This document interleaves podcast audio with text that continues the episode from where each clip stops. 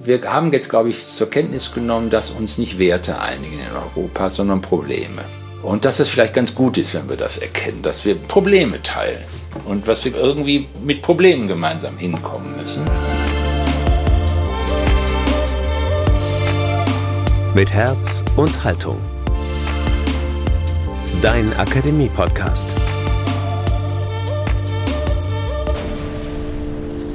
Solidarität in Krisenzeiten. Professor Dr. Heinz Bude über die Suche nach Gemeinsamkeit in einer unsicheren Welt. Ihr seid beim Podcast aus der Katholischen Akademie des Bistums Dresden-Meißen gelandet. Herzlich willkommen zu dieser neuen Folge. Seit Russland letzte Woche die Ukraine angegriffen hat, steht der Zusammenhalt in Europa erneut vor großen Herausforderungen. Wie schon in der Corona-Pandemie scheint wieder einmal Solidarität das Gebot der Stunde zu sein. Akademiedirektor Thomas Arnold hat mit dem Soziologen Heinz Bude über die Herausforderung der Solidarität, das notwendige Vertrauen in Institutionen und die Bedeutung der Kirche gesprochen. Professor Dr. Heinz Bude studierte Soziologie, Philosophie und Psychologie an der Uni Tübingen und der Freien Universität in Berlin und seit 2000 ist er Professor für Makrosoziologie an der Universität in Kassel. Er hat jede Menge Bücher veröffentlicht, darunter zuletzt 2019 Solidarität, die Zukunft einer großen Idee. Und bevor es jetzt sofort losgeht, noch ein Hinweis. Das Gespräch haben wir am 23. Februar aufgezeichnet, also wenige Stunden bevor Russland in die Ukraine einmarschiert ist. Es behandelt daher nur die bis dahin bekannte Bedrohungslage in Europa. Solidarität in Krisenzeiten. Jetzt bei Mit Herz und Haltung.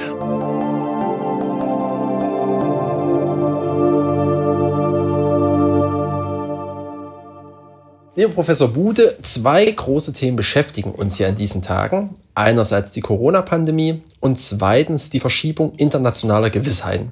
Wie geht es Ihnen denn in diesen Zeiten?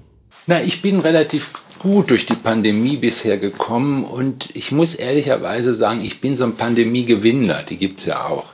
Also ich habe in der Pandemie durch meine Beteiligung an verschiedenen Initiativen eigentlich die positive Erfahrung gemacht, dass es Leute gibt, die sich ernsthaft mit dieser Frage beschäftigen, wie kann man die Pandemie eindämmen, was bedeutet die Pandemie für die Gesellschaft. Und ich bin auf viele Leute gestoßen, mit denen zusammen man ernsthaft und auch gewinnbringend darüber reden konnte. Und ich glaube, wir sind jetzt eher in der Situation, dass uns äh, Berechnungen über Ausbreitungsgeschwindigkeiten in Populationen nicht mehr so viel weiterführen, sondern jetzt geht es um die Frage, welche innere Ethik, welche persönliche Ethik kann eigentlich jede Person aufbauen im Umgang mit dieser neuen Situation? Denn wir haben immer noch eine Gefährdungssituation, eine pandemische Gefährdungssituation, wiewohl wir keine wirkliche Pandemie mehr haben. Aber ich finde, was sich jetzt zeigt, ist, wenn man Freiheit haben will, ist das auch eine Frage einer persönlichen Praxis. Ich glaube, man sollte auch mal versuchen, diese Erfahrung mit anderen zu machen, sich mal darüber auszutauschen, wie man eigentlich eine Praxis für sich hinkriegen will, die einem sowohl eine Befreiung von diesen Reglementierungen ermöglicht, aber gleichzeitig, dass man nicht, wenn Sie so wollen, unverantwortlich sich verhält. Also und das finde ich eine sehr interessante Phase, in der wir uns im Augenblick befinden. Das wäre ein Plädoyer für Eigenverantwortung. Das ist eindeutig ein Plädoyer für Eigenverantwortung, weil wir kommen jetzt nicht mehr anders weiter. Wo ist für Sie die Grenze von Eigenverantwortung? Die Grenze von Eigenverantwortung ist, wenn sich Leute im Grunde nicht mehr darum scheren, was das anders für andere bedeuten könnte. Also, dass man nur noch drauf guckt, wie komme ich durch. Alles andere ist mir egal, weil man irgendwie das Gefühl hat, jetzt will ich nur noch ein Korsett abschütteln. Das ist die Grenze, also wenn Sie so wollen, wo man im Grunde das nicht als ernsthafte Herausforderung für sich selber begreift, das jetzt hinzukriegen. Also sich befreiter zu fühlen, aber gleichzeitig auch zu sehen, wo gefährde ich andere, wo oder nicht nur anonyme andere, sondern möglicherweise auch Leute, die zu meiner Familie gehören, ältere Opa, Oma, denn die dann doch nicht so gewappnet sind, auch wenn sie dreifach geimpft sind, wie jemand mit 40 das ist. Sie sind ja Soziologe. Was würden Sie sagen, was die Gesellschaft aus dieser Pandemie lernen kann, was sie mitnehmen kann? Ja, ich glaube, die Gesellschaft kann erstens mitnehmen, dass die Idee, dass man sich durch alle möglichen so, ich sage das mal so, persönliche Investitionen in Bildung, in Coaching, in die Art und Weise, wie man seinen Beruf gestaltet, dass man im Grunde sich in einen Zustand bringen könnte, wo man auf die Unterstützung nicht mehr von anderen nicht mehr angewiesen wäre. Also es gab doch sicherlich vor 20 Jahren viele Leute, die sagten, ich habe gar nichts gegen Solidarität und so Zeugs, aber das ist nichts für mich, das ist was für andere. Also die es nicht so gut hinkriegen, ihr Leben zu managen.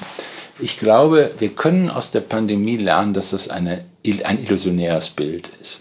Dass es sozusagen, dass wir selber, das sagt man jetzt heute so schnell, aber es ist doch eine Erfahrung, dass wir ziemlich verwundbare Einzelne sind und im Zweifelsfall darauf angewiesen sind, dass andere uns dabei helfen, uns selber zu schützen. Dieses, diese Erfahrung können wir, glaube ich, sehr gut gebrauchen. Das wäre der zweite Punkt der Generalisierung dessen, wenn Sie auf diese ganze Debatte um den Klimawandel gucken. Da kann man noch so reich sein und noch so schlau sein und noch so geschickt sein. Alleine kriegt man das nicht hin. Alleine kommt man da nicht durch. Und das ist, glaube ich, etwas, was man mitnehmen kann aus der Pandemie. Dieses, dieses Gefühl, einerseits, du stehst nie allein, aber andererseits, auch wenn du etwas für dich selber hinkriegen willst, musst du irgendwie gucken, dass du das mit anderen zusammen hinkriegst. Und dass das eigentlich auch dann ein gutes Gefühl macht, wenn man so an die Sache rangeht. Und vielleicht etwas ganz Institutionelles. Ich glaube doch auch, dass wir alle gelernt haben, dass die Zivilgesellschaft alleine uns im Zweifelsfall auch nicht hilft. Man braucht auch so negativ wie das für manche auch wirkt, man braucht doch einen Staat, der im Zweifelsfall auch die Führung übernimmt bei der Abwehr einer Gefahr. Und man muss auch in der Lage sein, das ist auch eine Fähigkeit, die man haben muss, einem Staat in gewissen Situationen zu vertrauen. Sie haben ja das Buch über Solidarität geschrieben vor wenigen Jahren. Wie würden Sie Solidarität definieren mit der Erfahrung der Corona-Pandemie? Würden Sie das Buch neu schreiben? Nee, gar nicht. Ich habe mich durch, durch die Pandemie eigentlich in der Grundidee dieses Buches bestätigt gefühlt. Weil ich habe versucht, Solidarität zu denken aus einer Situation heraus, wo wir alle gemerkt haben, dass Individuen auch Möglichkeiten haben, für sich selber etwas zu richten. Also im Grunde die Idee des Buches ist, dass man den, den, den Wunsch nach Solidarität im Ich selber entdeckt und nicht irgendwie als aufgezwungen, als Zumutung, als vorgegebene Wir-Schablone, sondern dass das Ich sozusagen irgendwann mal die Erfahrung gehabt, dass es an sich selber verendet, wenn es nur auf sich selber guckt. Und das war diese Idee von Solidarität.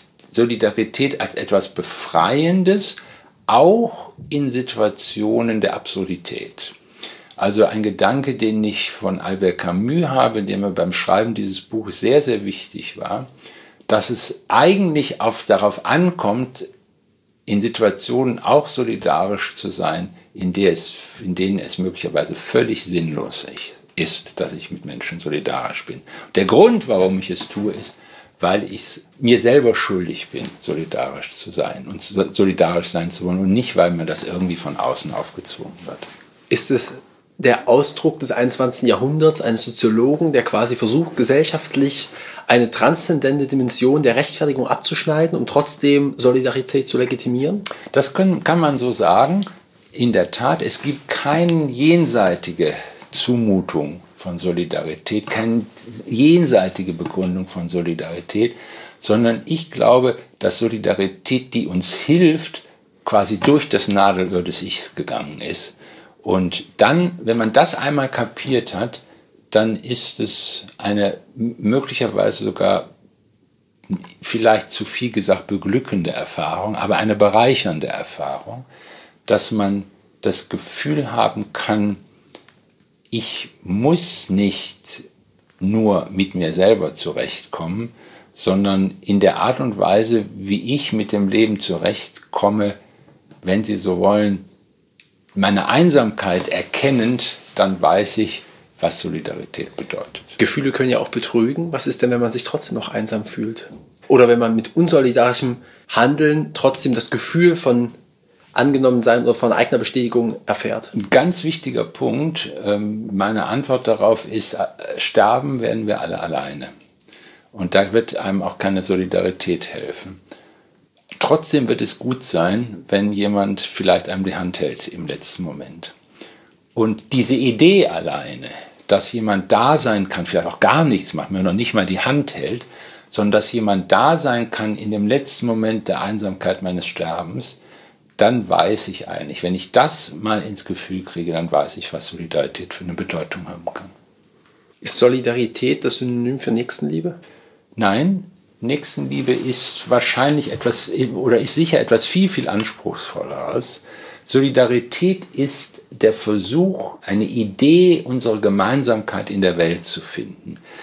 Das kann auch sein, dass ich dann solidarisch sein will, plötzlich mit Leuten, die, die ich überhaupt nicht kenne, die mir möglicherweise sogar unangenehm sind, die mir fremd sind und es mir aber wichtig für mich, wenn, wenn man so will, für mich wichtig ist dass ich auch diesen Mut aufbringe, solidarisch zu sein mit Leuten, die ich nicht kenne. Wenn Sie in irgendeinem fremden Flughafen sind und Sie müssen aufs Klo und Sie haben großes Gepäck, dann würde ich Ihnen raten, nehmen Sie die Person, die am wenigsten vertrauenswürdig aussieht und fragen Sie, können Sie nicht auf meinen Koffer aufpassen? Ich muss mal zur Toilette. Und Sie werden sehen, das ist ein überwältigendes Gefühl, wenn Sie auf andere so zugehen und sagen, ich traue dir so viel zu, du wirst mir helfen in der Situation, wenn ich dir zeige, wie sehr ich von dir abhängig bin. Herr Professor Gut, die meisten würden Ihnen jetzt dabei den Vogel zeigen und sagen, ich würde doch nicht der Person, der ich am wenigsten vertraue, meinen Koffer geben. Fehlt es unserer Gesellschaft heute an Vertrauen? Es ist, sagen wir mal, Vertrauen ist sehr viel ansprüchlicher geworden. Also ich bin jemand, der sagen würde, ich bin Wissenschaftler und ich würde mich überall hinstellen und sagen, Sie können mir vertrauen. Was ich sage, sage ich nicht leichtfertig und ich werde Ihnen auch etwas sagen, was Ihnen vielleicht nicht angenehm ist, aber ich tue es aus der Verantwortung als Wissenschaftler. Da können Sie wirklich drauf vertrauen. Aber ich weiß auch, dass Leute sagen, Wissenschaftler sind doch auch nur in Konkurrenzen und die versuchen, es gibt Zitierkartelle und die versuchen sich als Gruppe zu inszenieren. Das stimmt alles, das stimmt alles. Und deshalb ist es im Grunde, wie ich es eben mit dem Beispiel vom Flughafen gesagt habe, es verlangt einen persönlichen Mut, auch vertrauen zu können. Wenn Sie so wollen, hat dieses Vertrauen auch etwas mit einer gewissen Großzügigkeit zu tun, was auch wieder zum Solidaritätsmotiv passt. Wenn man großzügig ist gegenüber der Welt, großzügig ist gegenüber anderen, dann gewinnt man für sich etwas, nicht im Sinne, dass man so eine Gewinn- und Verlustrechnung macht, sondern im Grunde die Erfahrung macht ähm, der zärtlichen Unbeteiligtheit der Welt. Also dass die, die Welt da ist, ich kann nicht auf sie setzen, aber wenn ich großzügig bin, dann wird es mir warm in der Sonne. Und wenn ich sozusagen das Gefühl habe, oh, ich muss mich vor der Sonne schützen und ich muss irgendwie gucken, was mit, was alles vernünftig ist. Aber so diese Idee, dass die Sonne für mich scheint in einem Moment, das ist quasi eine vertrauensvolle Beziehung zur Welt. Und das, glaube ich, ist der eigentliche Kern. Wir haben auch das, glaube ich, des Misstrauens. Wir haben unser Weltvertrauen vielfach eingebüßt, aus Gründen, die man auch verstehen kann. Und es ist verlangt von uns sehr viel, persönlich sehr viel, vertrauensvoll zu sein. Und manchmal braucht man auch Leute, die vorangehen und sagen, du kannst mir vertrauen, wirklich, du kannst mir wirklich vertrauen. Übrigens, jeder Arztbesuch arbeitet damit. Wenn Sie einer Ärztin nicht vertrauen, dann kann die Ihnen erzählen, was sie will. Und dann manchmal sagen sie, ja, dritte Meinung. Und wenn dann irgendeine Ärztin dann sagt, Herr Bude, wenn Sie die dritte Meinung brauchen, ist kein Problem. Aber verstehen Sie, dann müssen Sie zu jemand anderem gehen. Ich tue wirklich, sage Ihnen, was ich ver verantworten kann. Früher hätte man gesagt, vor Gott verantworten kann und dann müssen Sie mir vertrauen. Und wenn Sie mir nicht vertrauen können, dann hilft es auch nicht, wenn Sie sich eine vierte Meinung einholen. Dann kann ich Ihnen wirklich nicht mehr weiterhelfen. Sie haben jetzt die ganze Zeit vom Ich oder vom Wir oder manchmal auch von Heinz Bude gesprochen, ja. der etwas denkt. Das sind ja immer Perspektiven eines Individuums. Mhm. Trotzdem leben wir in der Gesellschaft zusammen. Ähm, was würden Sie sagen, welche Institutionen müssten diese Verantwortung übernehmen, dieses Vertrauen schaffen und wie können sie es vor allen Dingen machen? Ja, das ist ein ganz wichtiger Punkt. Sie sagen den Begriff Institution. Das ist ganz ein, ein, ein mysteriöser Begriff eigentlich, weil alle Leute wissen, es gibt Organisationen. Und zu Organ Organisationen tritt man bei, weil man sich da einen Vorteil von verspricht. Und das ist völlig in Ordnung. Also man versucht seinen Aktionsradius zu erweitern, indem man einer Organisation beitritt. Einer Gewerkschaft beispielsweise, um seine Kampfmacht zu erhöhen oder einem Arbeitgeberverband, um seine Verhandlungsmacht zu erhöhen und so weiter und so weiter. Alles sehr vernünftig. Einer Institution in einer Institution gehört man, man hat nicht so viel Wahlen zu einer, man kann einer Institu aus einer Institution nicht austreten. Eine Familie zum Beispiel, sie können sich scheiden lassen, aber sie können nicht die Beziehung zu ihren Kindern kündigen. Und das ist das Wesen von Institutionalität, dass es eine Beziehung, ein, ein Eingefügtsein in eine Ordnung, ich sage es mal so stark, in eine Ordnung bedeutet, der man sich nicht entziehen kann. Sie können sich beispielsweise der Ordnung des Staates in der deutschen Gesellschaft nicht entziehen. Das geht nicht, weil der Staat zum Beispiel das allgemeine Steuerprinzip hat. Wir haben einen Steuerstaat in Deutschland, das heißt, Sie können nicht bestimmen, was mit Ihren Steuern passiert. Dann wären wir ein Gebührenstaat, wo man sagt, ich zahle nur das, was ich will. Nein, wir sind in einem Steuerstaat. Sie haben keinen Einfluss darauf, was, wie, wie Ihr Geld verwendet wird. Und deshalb müssen sie dieser Institution des Staates vertrauen, weil der Staat sich in seiner Institutionalität ihnen gegenüber zeigt. Das hat eine sanktionierende Seite, denn wenn sie nicht Steuern bezahlen, werden sie bestraft. Es hat aber auch eine positive Seite, dass der Staat ihnen Dinge ermöglicht, von denen sie im Augenblick so gar nicht, gar nicht mal wissen, dass, sie, dass er sie ihnen ermöglicht. Und wenn Sie jetzt auf die aktuelle Situation zurück, wenn Sie die sich vor Augen führen, wenn es Kriege in Europa gibt, dann werden Sie wieder einen Staat brauchen, der sie schützt. Und zwar auf Arten und Weisen, wo Sie nicht persönlich bestimmen können, wer angegriffen wird, wer nicht angegriffen wird, wie man das alles macht. Und diese Art, das Empfinden, dass Institutionen, jetzt der Staat, nicht nur der fordernde Staat ist, sondern auch ein freundlicher Staat ist, das ist, glaube ich, etwas freundlich in dem Sinne, dass sie etwas davon gewinnen. Das, glaube ich, dieser Unterschied von Institution und Organisation, also etwas, worüber, was man wählen kann, was man sich aussuchen kann, wo man auch wieder austreten kann, das ist der entscheidende Punkt. Sie können nicht aus dem Staat austreten, Sie können nicht aus der Familie austreten. Und wenn ein paar Hörerinnen und Hörer und äh, katholisch sind, dann wissen sie auch, selbst wenn man die Kirchensteuer nicht mehr bezahlen will, sie können nicht aus der katholischen Kirche austreten, wenn sie getauft sind. Einmal getauft, immer getauft. Ja. Das ist natürlich so eine typische Institution. Ähm, darauf wollte ich auch ein bisschen hinaus, gebe ich zu. Ähm, und würde aber mal schauen, Kirche macht ja relativ viel für den Solidaritätsbegriff, sowohl international als auch vor Ort. Und auf der anderen Seite bekommt sie oft den Vorwurf, das reicht nicht. Da könnte sie auch nochmal eine nette NGO sein. Was ist das mehr, das En bleu von Kirche? Naja, die Kirche ist allumfassend. Die Kirche ist eine Möglichkeit, dass man, wenn Sie so wollen, es ist die größte Inklusionswelt, die äh, Radius, den wir auf der Welt haben. Ich meine natürlich jetzt in dem Fall die katholische Kirche, die allumfassende katholische Kirche. Und ich muss Ihnen ganz ehrlicherweise sagen, als unsere Tochter ähm, gefirmt wurde und ihren Firmennamen äh, kam und den mit dem Bischof besprach, hatte ich auch das Gefühl, so komisch, das ist so äh, kindlich magisch geradezu, als Elternteil, jetzt kann ja so richtig nichts mehr passieren. Also die Eingefügtheit in diese Art und Weise der unbedingten, ein, des unbedingten Einbezogenseins in die Kirche durch die Taufe, das hat etwas, was durch Leistungsdefizite der Kirche nicht überbietbar ist und auch nicht unterbietbar ist. Das ist natürlich, das heißt überhaupt nicht, dass man mit dem gegenwärtigen Zustand der katholischen Kirche nicht nur nicht unzufrieden, nicht nur unzufrieden sein kann, sondern möglicherweise sich als gläubiger Katholik auch entschließt, diese Kirche verlassen zu wollen. Das kann ich sehr gut verstehen. Aber die Kirche muss und wird auch diese Grund, diesen Grundbindungskontext immer haben.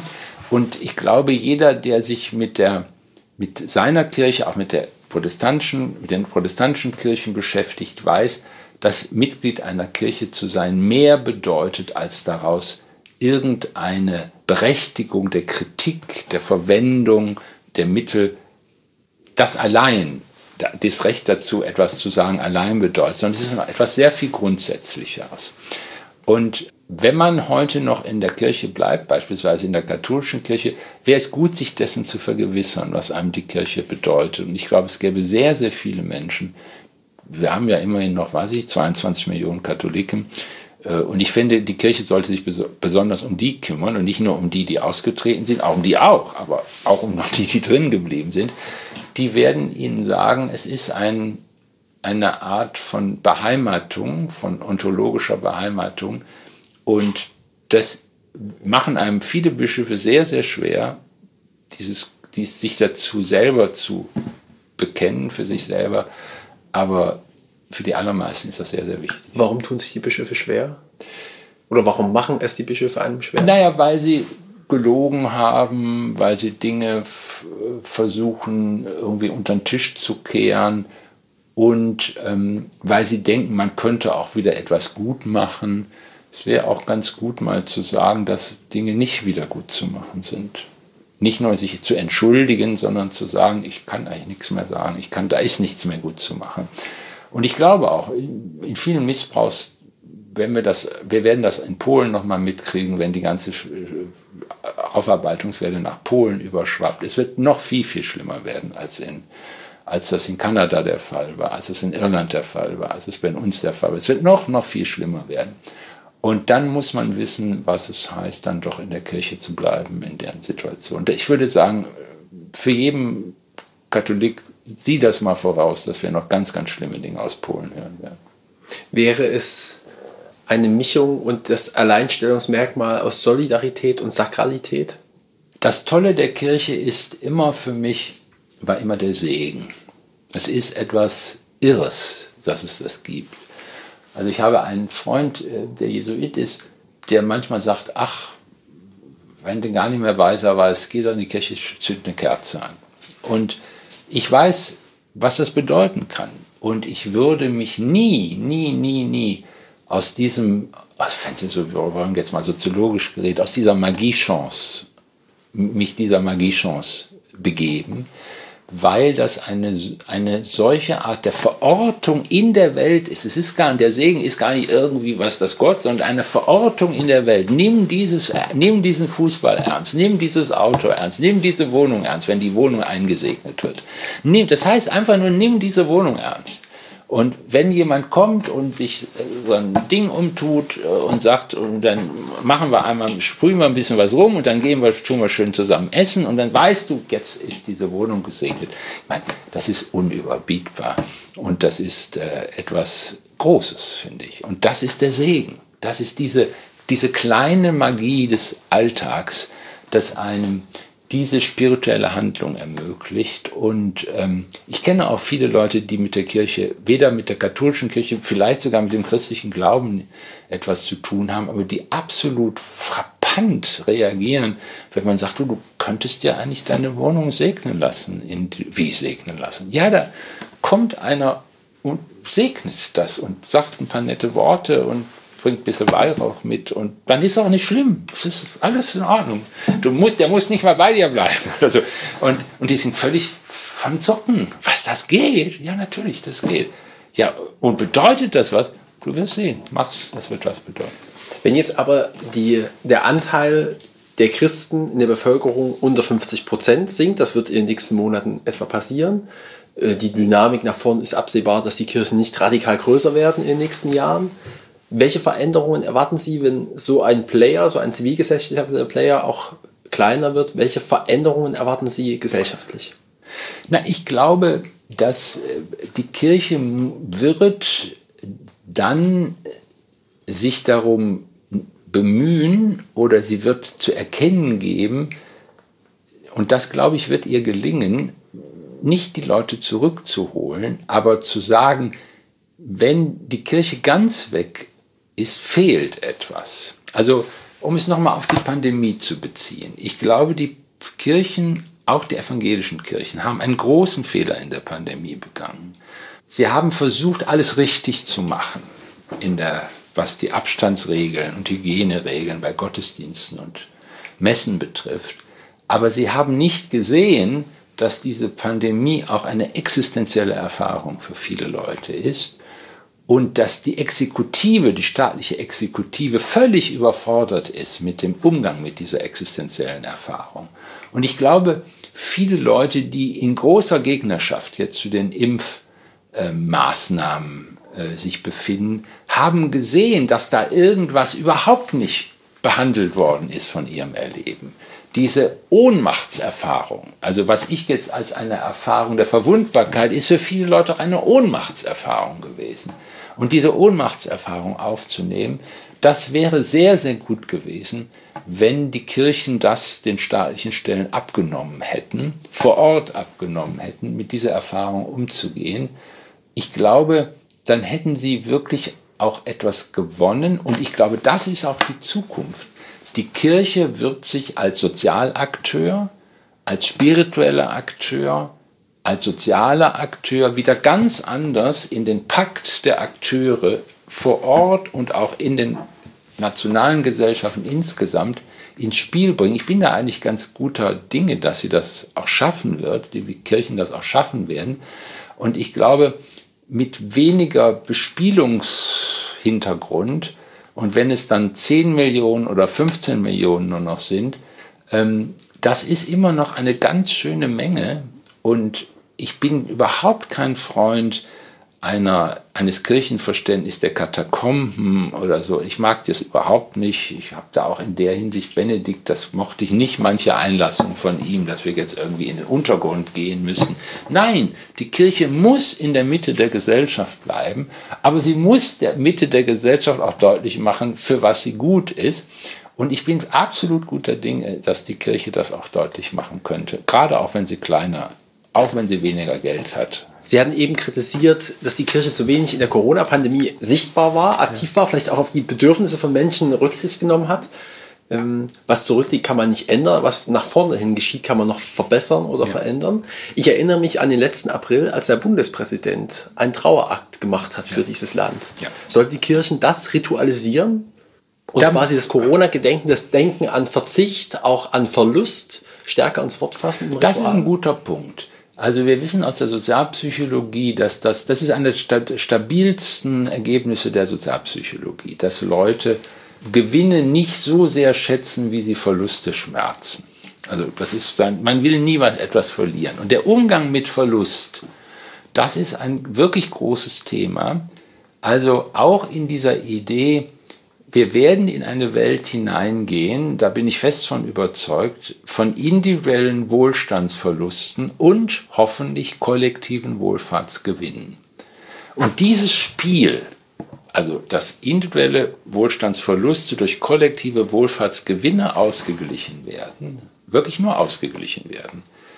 Muss nicht sein, dass sie dann viel größer sind als die Verluste. Dass das interpretierbar wird in auch spiritueller und auch sozialer Hinsicht. Auch da, glaube ich, können die Kirchen eine große Rolle spielen. Ich glaube, sie sollten nicht zu allem möglichen Gedenkgottesdienste, Sonderveranstaltungen sich ausdenken, interkonfessionelle Festtage ersinnen. Also da bin ich ein ziemlicher Traditionalist.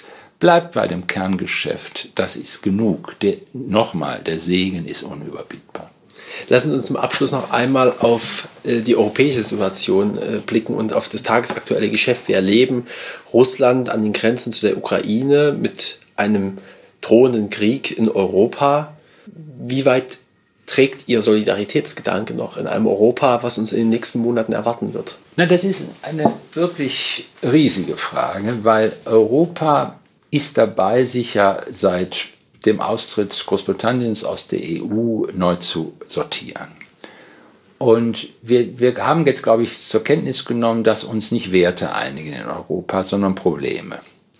Und dass es vielleicht ganz gut ist, wenn wir das erkennen, dass wir mit Problemen, dass wir Probleme teilen und was wir irgendwie mit Problemen gemeinsam hinkommen müssen. Das wird auch mit der, mit, äh, der Drohung durch Russland so sein.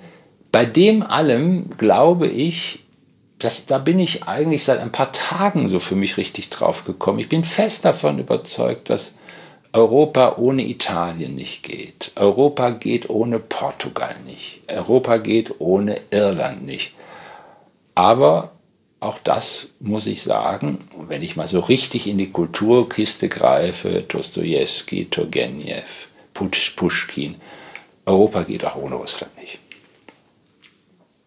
Wie weit gehen dann bei Menschenrechtsverstößen ihr Argument von äh, ohne Russland geht es nicht. Die FAZ hat in den letzten Tagen geschrieben, man muss zukünftig stärker gegen Russland agieren. Natürlich muss man, äh, wissen Sie, das ist auch so, wenn jemand ein Nachbar ist, der nicht äh, keine Vernunft annehmen will, dann muss man auch gegen ihn vorgehen natürlich und sagt, da ist die Nachbarschaft gefährdet durch und man muss auch äh, irgendwann mal auf den Tisch hauen, das glaube ich auch und man muss auch wehrhaft sein, das ist auch so. Aber ja, Bude, das ist ja genau der Punkt, ja. Solange man mal auf den Tisch haut, ist ja alles gut. Da kann man einmal streiten, dann gewittert, dann geht man wieder freundschaftlich nach Hause. Im Moment sieht es ja nicht so aus, als geht man freundschaftlich nach Hause. Nein. Sondern im Moment geht ja die Frage an den Kern, unterstützen wir die Ukraine und sind wir mit ihr solidarisch? Und was machen wir, wenn Russland vor Lettland, Litauen und Estland steht? Okay, da war ich vielleicht eben zu metaphorisch. Ähm, ich glaube, wir stehen davor, dass wir diese Situation Europas neu bedenken müssen. Also das hat, diese Phase hat angefangen nochmal mit dem, mit dem Austritt Großbritanniens aus der Europäischen Union. Europa ist nicht mehr das Europa der 90er und 10er Jahre, der 90er Jahre des letzten Jahrhunderts, der 10er Jahre dieses Jahrhunderts. Es ist es nicht mehr. Und ich glaube, wir sind jetzt dabei, auch in der Auseinandersetzung mit, den, mit der aggressiven Politik Russlands, neu zu schauen, wie wollen wir das eigentlich hinkriegen, wie weit kann es sein, dass die Ukraine doch in Teilen eine neutrale, zu einer neutraleren Position kommen muss? Ist die, die, ist die staatliche Integrität der Ukraine, so wie sie jetzt ist, das wirkliche, der letzte Punkt der, des Denkens über die Raumaufteilung in Europa? Was bedeutet es, dass Europa eine Überlappung von Einflusszonen ist? eine russische Einflusszone, eine deutsche Einflusszone, eine französische Einflusszone, die eher mit dem Mittelmeer zu tun hat. Das, glaube ich, ist, wird eine, diese Frage, wenn Sie so wollen, wenn man dem, ich will dem nichts Positives abgewinnen, aber diese Frage ist jetzt auf dem Tisch. Wir müssen neu, Europa muss sich neu sortieren, auch im Blick darauf, dass sie wenn, ob Europa dann in Zukunft noch irgendeine Rolle spielen will. In, wenn man die USA nimmt, wenn man China nimmt, wenn man in gewisser Weise auch Russland jetzt nimmt, das wiederum als jedenfalls als militärische Macht sehr wiedererstarkt ist. Was bedeutet das für Europa? Heißt das auch, dass wir nur dann in Russland mit zu einem Weg wiederkommen, die man, das hatte man früher mal Sicherheitspartnerschaft genannt, wenn wir beispielsweise, wenn die Bundeswehr einsatzfähiger geworden ist. Ist das möglicherweise der Preis? Ich kann das nicht ausschließen, dass das der Preis ist, zu einer neuen europäischen Ordnung zu kommen, die militärische Einsatzfähigkeit der Bundeswehr auch für konventionelle Kriege deutlich zu erhöhen. Was wäre Ihr Narrativ, was Sie Europa wünschen würden zum Abschluss, wohin wir uns entwickeln sollten? damit ja. es trägt für eine europäische Gesellschaft? Ja, ich glaube, alles das, was wir eben besprochen haben, den Begriff der Kirche, den Begriff des Staates, den Begriff des Individuums, der Begriff von Rechten, das ist etwas, was letztlich aus Europa kommt und natürlich nicht für Europa gepachtet wird. Das ist ein, ein, ein universales Besteck, was wir haben. Aber es gibt immer wieder Fragen, was machen wir mit diesem universalen mit dieser universalen Ausstattung des Personenseins europäischer Herkunft unter globalen Gesichtspunkten. Das Globale ist was anderes als das Universelle. Und, und dann wird es noch interessanter, was machen wir es, wenn wir dann noch die Dimension des Planetarischen entdecken, nämlich dass wir aus einer, auf einer vulnerablen Erde leben. Die Vulnerabilität, die wir in der Pandemie entdeckt haben, des Einzelnen, war auch gleichzeitig verbunden mit der Entdeckung der Vulnerabilität der Erde. Das hat Bruno Latour sehr klargestellt, ein untergründig relativ katholischer Denker, dass wir nämlich äh, nur diese eine Erde haben und auch wenn andere mal auf den Mars fliegen wollen, wir haben nur diese eine Erde. Und die hat sich geologisch durch den Menschen verändert. Die Erde selber hat sich verändert. Und der Mensch muss jetzt Sorge tragen für diese Erde, damit er noch eine Möglichkeit hat, auf dieser Erde zu leben. Er muss für die Erde sich sozusagen die Verwundbarkeit der Erde, nicht nur sein, nicht nur der Mensch muss nicht nur seine eigene Verwundbarkeit, sondern er muss die Verwundbarkeit der Erde ähm, in sich aufnehmen. Das ist so eine planetarische Frage und das ist eine außerordentlich interessante Fra Debatte und ein Denken. Manchmal denke ich, das ist von Europa möglich, dass man das Universelle, das Globale und das Planetarische aufeinander neu beziehen kann. Und dann, wenn die Menschheit das kapiert, dass die Europäer so schlau sind, dass sie sich darüber Gedanken machen, dann haben wir vielleicht noch mehr eine Berechtigung in, für die Weltgesellschaft als ein Museum zu sein. Europa ist dabei, ein Museum zu werden, aber ich hoffe, es kriegt dann noch die Kraft, dass andere sagen, ach, das ist eigentlich doch ganz interessant, was da in Europa passiert. Herr Professor, vom Soziologen und Katholiken Heinz Bude sind wir über das Planetarische hin ins Universum und zu einem unwahrscheinlichen Weitblick gegangen. Herzlichen Dank für diese verschiedenen Einblicke und Ihnen eine gute Zeit und eine frohe Fastenzeit. Dankeschön, wünsche ich Ihnen auch. Danke.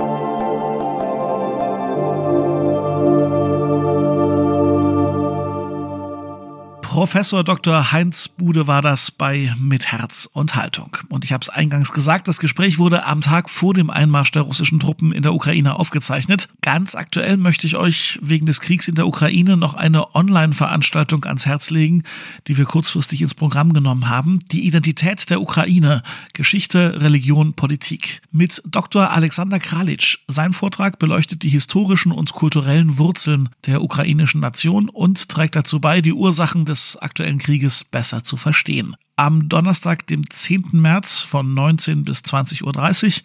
Ihr könnt euch bis 7. März anmelden. Alle Infos in den Show Notes und natürlich auf der Website der Katholischen Akademie.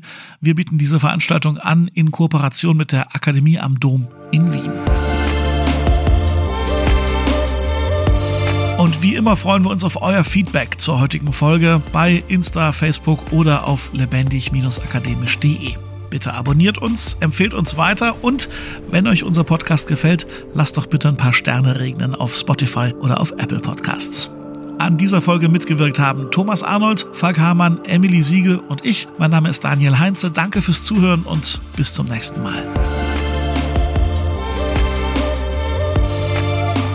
Mit Herz und Haltung. Dein Akademie-Podcast.